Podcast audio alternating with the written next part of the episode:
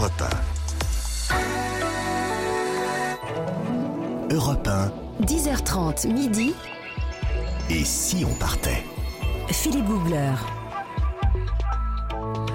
Et Eh oui, c'est l'été sur Europe 1, c'est le moment de rêver, de partir très loin, là tout de suite maintenant sans billets, sans bagages, sans préoccupation. Nous partons juste pour le plaisir, nous partons pour une sorte de paradis vert. Je vous emmène maintenant au Costa Rica.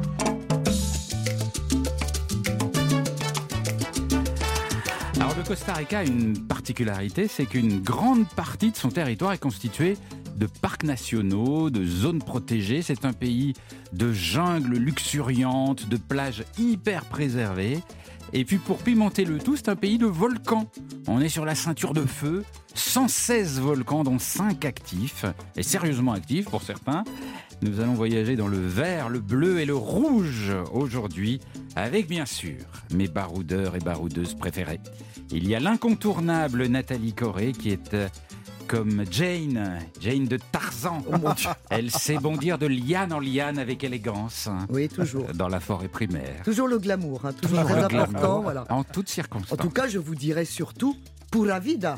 Pura vida. Pura Vida qui est l'emblème, la philosophie du Costa Rica. Absolument. Tout le monde se dit pura vida Oui, là-bas. pour mais comme, tout un peu. Mais comme pour dire bonjour. Ah, Hello. pura vida. Pura vida. Oui, ça veut dire ça va aller, ça veut dire Ouais. voilà. En tout cas, c'est la philosophie de l'instant présent. Absolument. Très Mais c'est un peu notre philosophie ici aussi, Philippe. Ah oui, pura vida. La vie pure, ça veut dire en espagnol.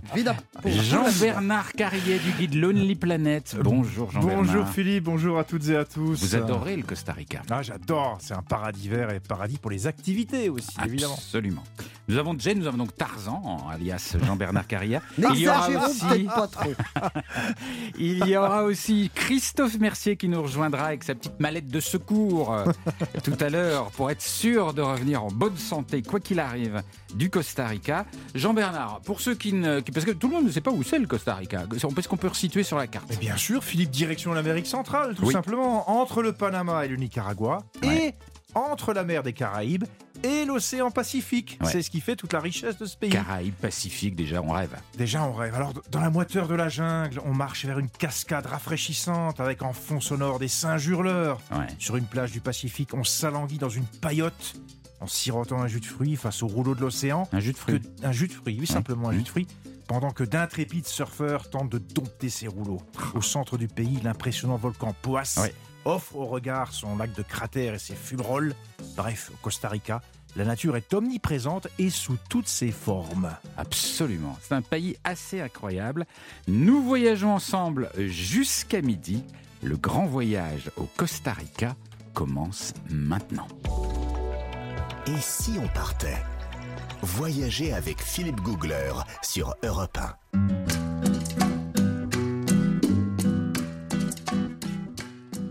Costa Rica, il y a un endroit où l'on vit beaucoup plus vieux qu'ailleurs.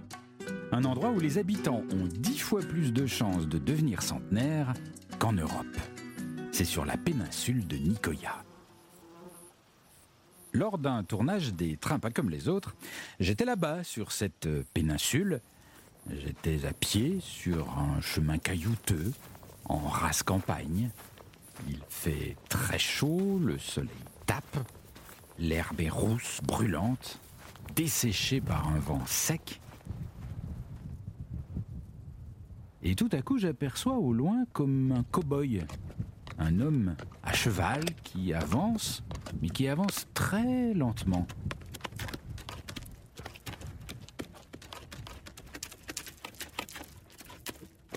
Et quand il arrive à ma hauteur, je lui, demande Mais où est-ce que vous allez comme ça? Cavalier me répond Bah, à l'anniversaire. À l'anniversaire d'une d'une copine. Et pourquoi vous y allez à cheval? Bah, parce que je peux plus conduire. Et puis je suis habitué, je suis habitué à monter à cheval. Ça fait 20 ans qu'il m'emmène celui-là, on se connaît bien. Et après avoir un peu observé son visage, j'ose lui poser la question.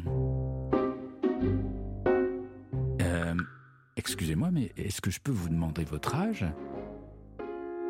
Et il me répond Ah, j'ai 104 ans, mon petit gars. Et alors, je vous avoue que je suis un petit peu épaté. Parce que quand même, 104 ans et à cheval, on voit pas ça tous les jours. Et il y avait une deuxième surprise. Et je lui demande, votre copine, celle que vous allez voir pour son anniversaire, elle a quel âge, elle? Oh, elle va avoir 100 ans. Alors tu sais, 100 ans, ça se fête. Je peux pas rater ça. Donc j'ai en face de moi un homme qui est à cheval à 104 ans et qui va fêter l'anniversaire d'une copine qui a 100 ans. C'est quand même assez dingue.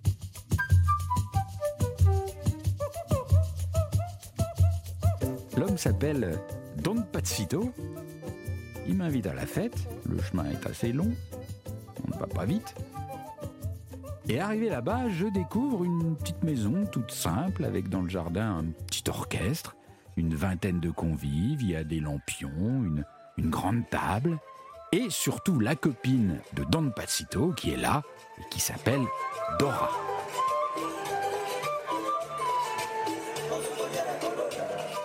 Alors à peine arrivé, Dora et Don Pazito n'arrêtent pas de papoter.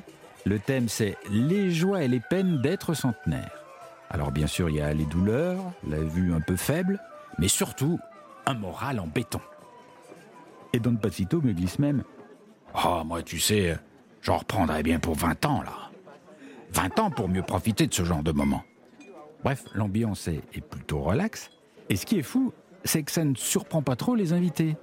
Rien qu'autour de la table, là, il y a quatre centenaires. Ici, on est habitué. Je n'avais pas trop remarqué, mais pendant que je bavardais un peu avec les convives, Don Pazito était tout simplement en train de compter fleurettes à Dora, un petit peu à l'ancienne. Quand, quand j'ai tendu l'oreille, il était en train de lui dire mot pour mot Hier soir, j'ai rêvé de toi. J'ai vu deux lunes qui me regardaient. Eh bien, je crois que c'était tes jolis yeux qui me regardaient. Et il l'embrasse sur la joue. L'histoire ne dit pas comment s'est finie la soirée. Europe Et si on partait? 1, Philippe Googler.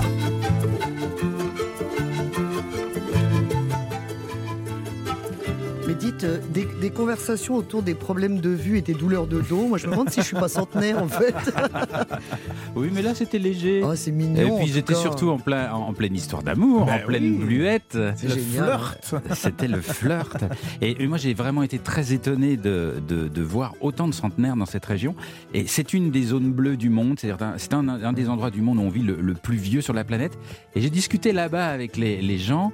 Et, et- et selon eux, il y a plusieurs raisons. Il y a d'abord la, la nourriture locale, qui est bonne, c'est la nourriture du jardin, etc. Et puis, euh, il y a surtout, euh, de, de leur avis, le fait que les familles ne se séparent pas. C'est-à-dire qu'ils restent vivent gros- ensemble. ils vivent ensemble jusqu'à la fin. Ils sont tous ensemble. Et les anciens gardent une activité tout le temps. Ils travaillent jusqu'au bout. Alors on ralentit le- le- le- leur, leur Ah oui. quantité de travail. hein. Ils travaillent de moins en moins. Mais on fait en sorte qu'ils gardent toujours une activité en lien avec la famille, en lien avec la région, etc. Et pour eux, c'est l'explication. Enfin, Ah ben moi je note parce que j'ai déjà fait le Japon avec les centenaires Oui, euh, vrai. de l'île et puis euh, les Antilles. Donc ça Oui. me fait déjà un troisième pays, ça m'intéresse. Non, Je mais c'est très intéressant. Et puis la nourriture, beaucoup. Hein. Ah bah, nourriture, sûr, beaucoup, beaucoup toujours. de, beaucoup de patates douces, de riz, de haricots noirs, de bananes. C'est un petit peu leur, leur secret, semble-t-il. Plus de Costa Rica jusqu'à midi. Restez avec nous sur Europe 1 Faire. Europe 1, 10h30 midi. Et si on partait? Philippe Googler. Et nous voyageons dans un sacré pays qui a un sacré caractère, une sorte de, de paradis vert pour la nature exubérante, bleu pour la mer, rouge pour les volcans.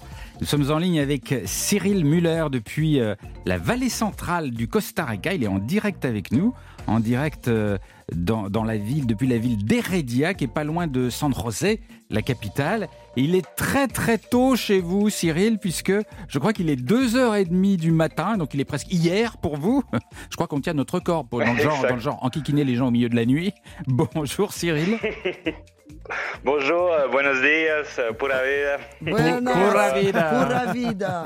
Vous êtes, vous êtes, vous êtes. Ah ouais, le pura vida, on l'utilise tout le temps chez nous. Oui.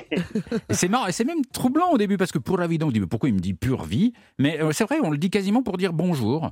Oui, c'est un hello. Oui, exactement, pour dire merci, pour dire bonjour euh, Mm. à toutes les sauces. Bon, vous venez de vous lever ou vous n'êtes pas encore couché? Ah, je viens de me lever. Non, j'aime bien dormir un petit peu comme ça. Je suis plus frais là. Je respire un peu la fraîcheur. C'est bien. Alors, vous êtes volcanologue euh, au Costa Rica, donc vous pouvez être heureux parce que là-bas il y a quand même 116 volcans, dont plusieurs sont actifs. On est sur la, la, ceinture de feu. C'est chaud, chaud, chaud le, Costa Rica. Quand la dernière éruption a-t-elle eu lieu là-bas? Euh, ce week-end, il y a eu une petite éruption là sur le volcan Rincon de la Viera, c'est le volcan qui est le plus au nord, qui est actif là. Et une petite éruption, pas rien de grand, très spectaculaire, mais ouais, une petite éruption quand même. C'est quel type d'éruption au, Costa Rica qui se produisent euh, régulièrement? Alors, on a plusieurs types d'éruptions, mais euh, vu qu'on a plusieurs volcans avec des lacs, des lagunes dedans, il y a des éruptions phréatiques. Donc, c'est des grosses, c'est des éruptions, des explosions dans le lac qui peuvent lancer à quelques centaines de mètres, euh, voire jusqu'à quelques milliers de mètres, euh, des, beaucoup d'eau, de, cailloux, de, rochers et autres. Puis on a d'autres volcans qui sont un peu plus secs, où on a par exemple le volcan Turrialba, qui est le plus au sud des volcans. Euh, là, c'est vraiment des éruptions de cendres, qui est vraiment un peu dommageable un peu pour toute l'agriculture autour et les gens qui vivent autour aussi. On a, on avait une un volcan qui, qui, qui, qui éruptait de la lave, c'était le volcan Arenal, mais il a, il a arrêté son éruption en 2010 après 42 ans de bons et loyaux services. D'accord, mais ça, ça a l'air de bouger dans tous les sens. C'est dangereux la vie au Costa Rica à cause des volcans? Bon, non, non, c'est pas, c'est pas dangereux euh, directement. Euh, il faut prendre certaines précautions. Bien sûr, si vous allez vous mettre juste à côté euh, de la lagune ou si vous allez juste à côté du cratère, là, oui, c'est dangereux. C'est pour ça qu'il y a des zones qui sont limitées euh, à l'accès. On ne peut pas accéder, euh, en tout cas pas les, touristes pour, pour protéger. Et puis nous, on accède, mais de manière très, euh, très rapide. On va, on récupère des roches, de la lave qui vient d'être éruptée, quoi, des, des bombes qu'on appelle, qui viennent d'être éruptées pour pouvoir les analyser, ou on vient faire la maintenance de nos équipements qui sont tout autour des cratères pour pouvoir euh, anticiper justement les prochaines éruptions. D'accord. Mais est-ce que, est que le fait de vivre sur une terre quand même menaçante, euh, qui, qui, bouge, qui, qui, érupte, qui tremble, est-ce que ça, ça a, à votre avis, modifié la façon de voir la vie des, des habitants du Costa Rica? Est-ce qu'il y a une mentalité un peu différente? Alors, euh, les gens sont, euh, très conscients en fait, puisqu'il y a des tremblements de terre euh, tous les jours. Il y en a, des dizaines par jour, mais des ressentis, il y en a peut-être euh, quelques-uns par semaine. Donc les gens sont, vivent avec directement cette terre qui bouge, qui, érupte et autres. Donc bon, il y a des gens qui sont un peu soucieux de ça, qui, qui, qui ont pas l'habitude et autres, mais il y a d'autres gens, bah voilà, ça, ça fait partie du quotidien. Il y a une éruption sur le volcan Rincon de la Viera. Si elle est grande, il y a un il y a une coulée de boue qui va descendre euh, sur les rivières et là les gens bah, ils font attention et tout ça. Les routes des fois elles sont elles sont coupées justement par ces coulées de boue qui sont un peu chaudes comme ça, qui sont à 40 50 degrés euh, et du coup mais la, la, vie reprend. Il y a un trax qui vient dégager la route qui traverse la rivière euh, qui a été euh, submergée par toutes ces tous ces rochers et autres et puis puis ça reprend. Ouais. Voilà, une coulée de boue à 45 degrés au milieu de la route, c'est normal. Hein ah bah tiens, il y en a eu une ce matin. C'est pour un bain de boue, c'est pas mal ça. Euh, et alors, il y, a un truc. C'est vrai que oui. Il y a un truc sympa avec les volcans, c'est que c'est que du coup, il y a pas mal de et ça, ça j'aime bien moi, au Costa Rica, il y a pas mal de bains chauds ah, autour des volcans. Ah oui. Alors ouais, ça c'est les grands bénéfices des, des volcans, euh, c'est d'avoir justement toutes ces sources d'eau chaude qui sont qui sont tout autour, et puis euh, bah, beaucoup, énormément de, de bains, bains thermaux, euh, fantastique quoi, pour le tourisme, pour les, pour les locaux, pour nous-mêmes aussi, c'est fantastique. Après une bonne journée de travail sur le terrain, à récolter des roches, à faire de la maintenance sur des équipements, ouais. Un bon, on se baigne un petit peu là, le soir, c'est pas mal. c'est bon pour la santé, c'est des bonnes eaux? Euh, alors, je crois pas qu'elles ont des, des particularités euh, de, comme certaines eaux, par exemple en France ou en Europe. Euh, je crois pas qu'elles aient des, des, ouais, des eaux thermales qui sont vraiment excellentes pour la santé, mais c'est agréable. Disons que le, fait de pouvoir se mettre dans de l'eau chaude comme ça, euh, ça relaxe les muscles et mm. autres. Euh, c'est sûrement bon pour les rhumatismes aussi.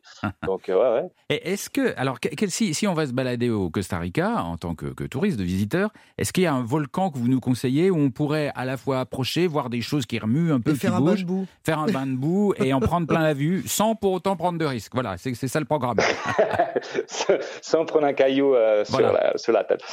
oui, alors il y, y, a par exemple Rincon de la Viera, il a tout un parc parc où on peut voir en fait des fumerolles euh, sans danger. On est assez loin de l'activité, mais euh, il y a des fumerolles où on, on, voit du gaz. Il y a des petits volcans de boue qu'ils appellent. Mmh. Euh, il y a aussi des magnifiques cascades et tout ça, c'est un petit circuit où c'est très facilement accessible pour, pour la majorité des personnes.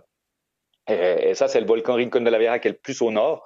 Après, il y a le volcan Poas et Irasu sont deux volcans, on peut accéder euh, jusque tout en haut en voiture. Donc on a vraiment, euh, là, il y a moins à marcher vraiment pour les, les amateurs de randonnée, c'est un peu moins euh, conséquent. Mais on arrive vraiment, par exemple, Vocopoas, on en a vu magnifique sur cette lagune, sur ce cratère. La lagune, elle est verte, elle est, elle est à 60 degrés. des fois, il y a des petites éruptions. Euh, ouais, vraiment fantastique en partant par beau temps, on va dire. Et puis le volcan euh, Turi, euh, Irasu, qui était le dernier, quoi, l'avant-dernier, euh, qui était en éruption dans les années 60. Et là, on a la vue spectaculaire bah, sur les deux océans. On peut voir les deux océans en une ah. journée, l'océan Pacifique d'un côté, l'océan Caraïbe, quoi, l'océan, la mer Caraïbe de l'autre. Et puis on a ce cratère qui a été en éruption il y a, il y a une soixantaine d'années en fait. Donc ah toujours euh, pas mal de. Ouais, on voit, on est vraiment dans l'activité. Ah, ça donne envie. Alors après, moi, moi j'ai une petite, un tout petit bémol, c'est que souvent les sommets sont dans les nuages, donc on grimpe comme des fous. Ouais. on grimpe comme des fous longtemps, puis quand on arrive, bing, on voit rien. On voit rien, on est dans la brume. moi, je voudrais juste euh, ajouter quelque chose, Philippe et Cyril, c'est qu'en fait, ce qui est génial aussi dans ces volcans, c'est la couleur, les différentes couleurs, les nuances de couleurs du sol. Il y a toutes les couleurs. Il y a du jaune, de l'ocre, du rouge. C'est euh, c'est une féerie pour les yeux aussi. Tout à fait. Comment est-ce qu'on devient Exactement. Ouais, ouais, non. Oh, oui, pardon, Cyril, on a un tout petit décalage entre nous, c'est toujours une petite gymnastique. Euh, surtout pour lui, il est 2h30 du matin, soyez oui. sympa. D'ailleurs, je vous trouve très éveillé pour 2h30 du matin, je vous, je vous félicite. Hein. Il y a du bon café au Costa Rica. surtout à, 9, à 9000 km. c'est pas mal, pas mal, pas mal. Comment est-ce que vous êtes devenu volcanologue au Costa Rica? Ça, ça vous a passionné depuis tout petit? Ben pas pas directement en fait parce que bah voilà euh, comme moi j'ai grandi en Suisse donc euh, on n'est pas directement proche des volcans et autres des montagnes oui mais pas tellement proche des volcans mais j'avais fait un, une, un apprentissage, j'ai étudié en fait d'être pour être géomètre. En fait, c'est ces gens qui sont au bord de la route avec ces pseudo caméras là qui mesurent euh, les routes et autres. Et puis, euh, je voulais vraiment travailler en Amérique du Sud. Euh, j'avais vraiment très envie de pas seulement aller aux vacances, mais vraiment travailler en Amérique du Sud. Je sais pas pourquoi. Et puis, euh, j'ai trouvé une place de stage euh, à l'Ofsicori, donc c'est l'observatoire de volcanologie du Costa Rica. Ils m'ont pris et j'ai vu qu'en fait, on pouvait appliquer ces mesures là sur les volcans. Et puis, parce que les volcans, en fait, quand ils, quand ils ont rentré en éruption, ils commencent à se déformer, ils bougent, ils se lèvent. Et ah. puis ça, on peut le mesurer avec des mesures GPS, des mesures de station totale. Et puis, euh, anticiper une éruption. Puis ça, ça m'a vraiment fasciné parce qu'on se dit, bon, bah, vraiment, là, j'ai un travail qui peut, euh, qui peut euh, anticiper des éruptions pour peut-être sauver des vies et tout. Donc, c'est vraiment fascinant. Et du coup, bah, quand j'ai fini mon stage, je voulais rester, mais je pouvais pas tellement parce qu'en général, dans la volcanologie, il faut avoir un doctorat pour pouvoir exercer. En général, c'est mieux. Donc, euh, j'ai dû rentrer en Suisse, j'ai travaillé et puis j'ai pu réussir à, faire une thèse euh, en, en Angleterre pour pouvoir enfin revenir au, Costa Rica euh, ah, six ans plus tard. Ah, c'est un chouette parcours. Et puis vous avez choisi votre endroit, hein, 25 degrés euh, toute l'année, du soleil tous les jours, des belles plages. Vous n'êtes pas devenu vulcanologue en Alaska. Hein Exactement, ça je peux pas vous le cacher que le climat a vraiment fait une grosse différence aussi. Restez avec nous Cyril, vous restez avec nous jusqu'à midi sur Europe 1 pour reparler ensemble du Costa Rica, des volcans et de bien d'autres choses. Bien sûr, à tout de suite.